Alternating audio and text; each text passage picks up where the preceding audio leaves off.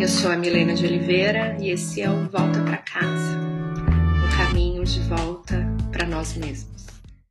Lá no compartimento do conhecimento racional, eu sei com toda certeza que não devemos rotular ninguém. Mas no campo da prática, eu escorrego, como em tantas outras coisas. Eu cresci escutando a minha mãe reclamar que tinha que estudar com meu irmão enquanto eu me virava sozinha. Nem sei das provas dela, eu ouvia pelos cantos. Essa aí é independente, faz tudo sozinha. O engraçado é que eu não lembro de ouvir esses comentários como se eles fossem elogios. O que eu lembro é de me sentir mal pelo meu irmão e também de ficar com ciúmes. Eu queria muito que ela soubesse quando eu tinha provas. Eu queria ter a total atenção dela na mesa do jantar enquanto eu tentava compreender geometria. Mas eu fui escutando esse tipo de coisa e entendendo que o meu papel era esse mesmo: me virar sozinha. Se eu me virasse sozinha, eu seria mais amada, mais elogiada e, ufa, menos criticada.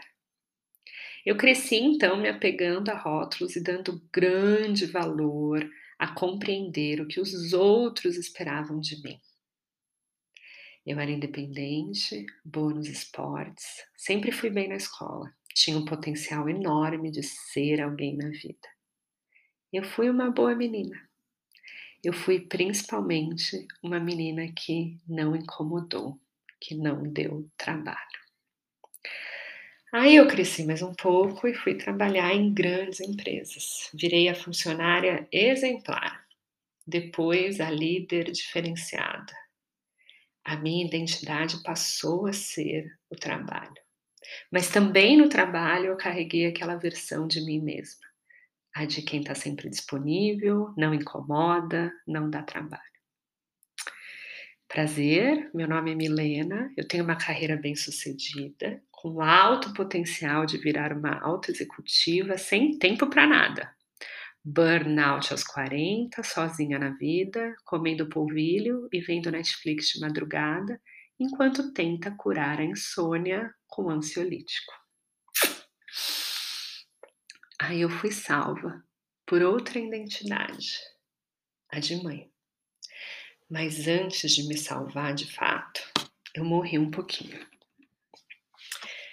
Mantenha a sua identidade pequena diz o investidor Paul Graham. Ou seja, Maite e Olivia, se apeguem menos a seus papéis na vida. Quanto mais você valorizar e se identificar com a sua atividade, seja lá seu casamento, seus hobbies, seja o que for, mais você vai sofrer quando tiver que abrir mão de qualquer um deles, ou quando quiser abrir mão de qualquer um deles. Quando quiser se reinventar, isso pode virar um peso. Se você só é a filha que se vira sozinha, como que você vai pedir colo quando precisa de ajuda? Como vai contar para os seus pais que foi mal na prova?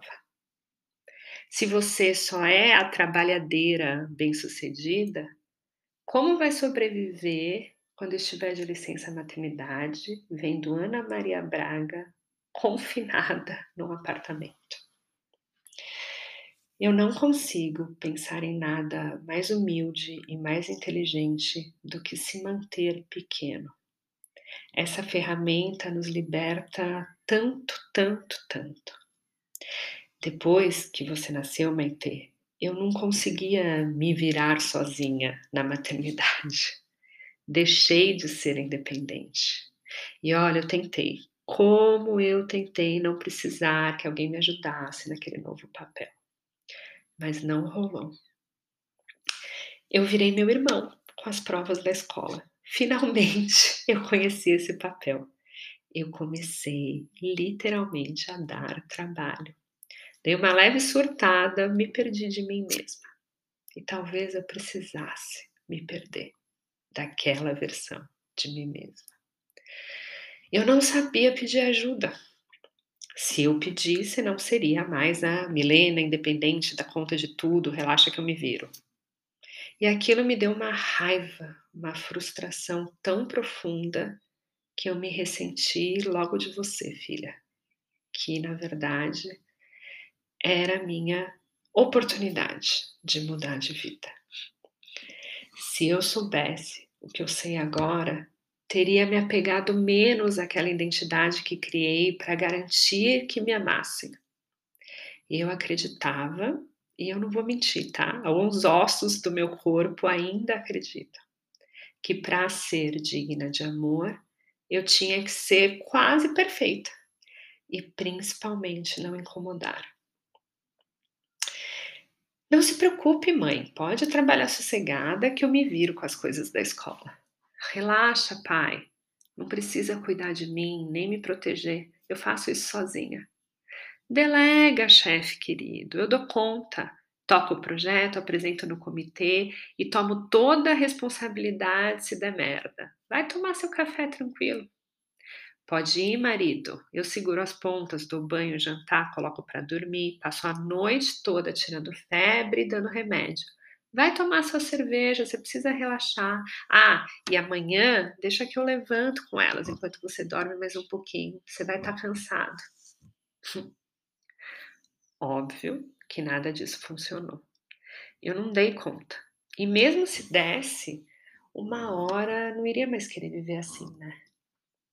Aí percebi que o problema podia ser esse meu apego àqueles rótulos que eu tinha aceitado como a minha real e única identidade. Não é fácil deixar morrer uma parte de nós mesmas que não nos representa mais é desconfortável, dá medo e dói. Por isso, as nossas identidades, sejam elas quais forem, devem se manter pequenas. O meu trabalho é apenas uma parcela de mim. Eu sou mãe, mas muitas outras vezes eu quero esquecer que sou mãe, para aí poder ser leve, me divertir, me sentir jovem outra vez.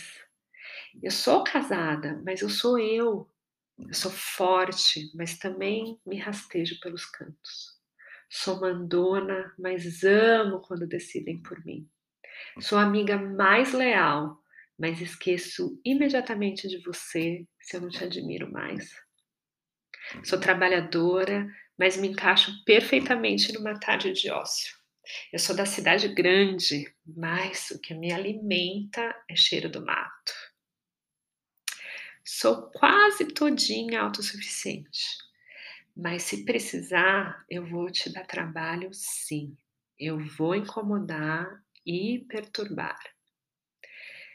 E principalmente, eu finalmente aprendi que a rigidez nesse quem sou eu me limitava e me aprisionava a uma versão de mim mesma que nem era necessariamente minha. Talvez a projeção de outro alguém. Que tipo de projeção você tem aceitado como real, filha? Duvide dos rótulos, de todos eles. Questione principalmente os elogios. Os elogios podem nos aprisionar. A gente vicia neles e aprende exatamente qual é o percurso correto para repeti-los, para ganhar mais elogio. E quando a gente vê, a gente está há anos repetindo esses padrões de comportamento, buscando a migalha que é o elogio. Hoje eu sou isso, amanhã eu posso ser outra.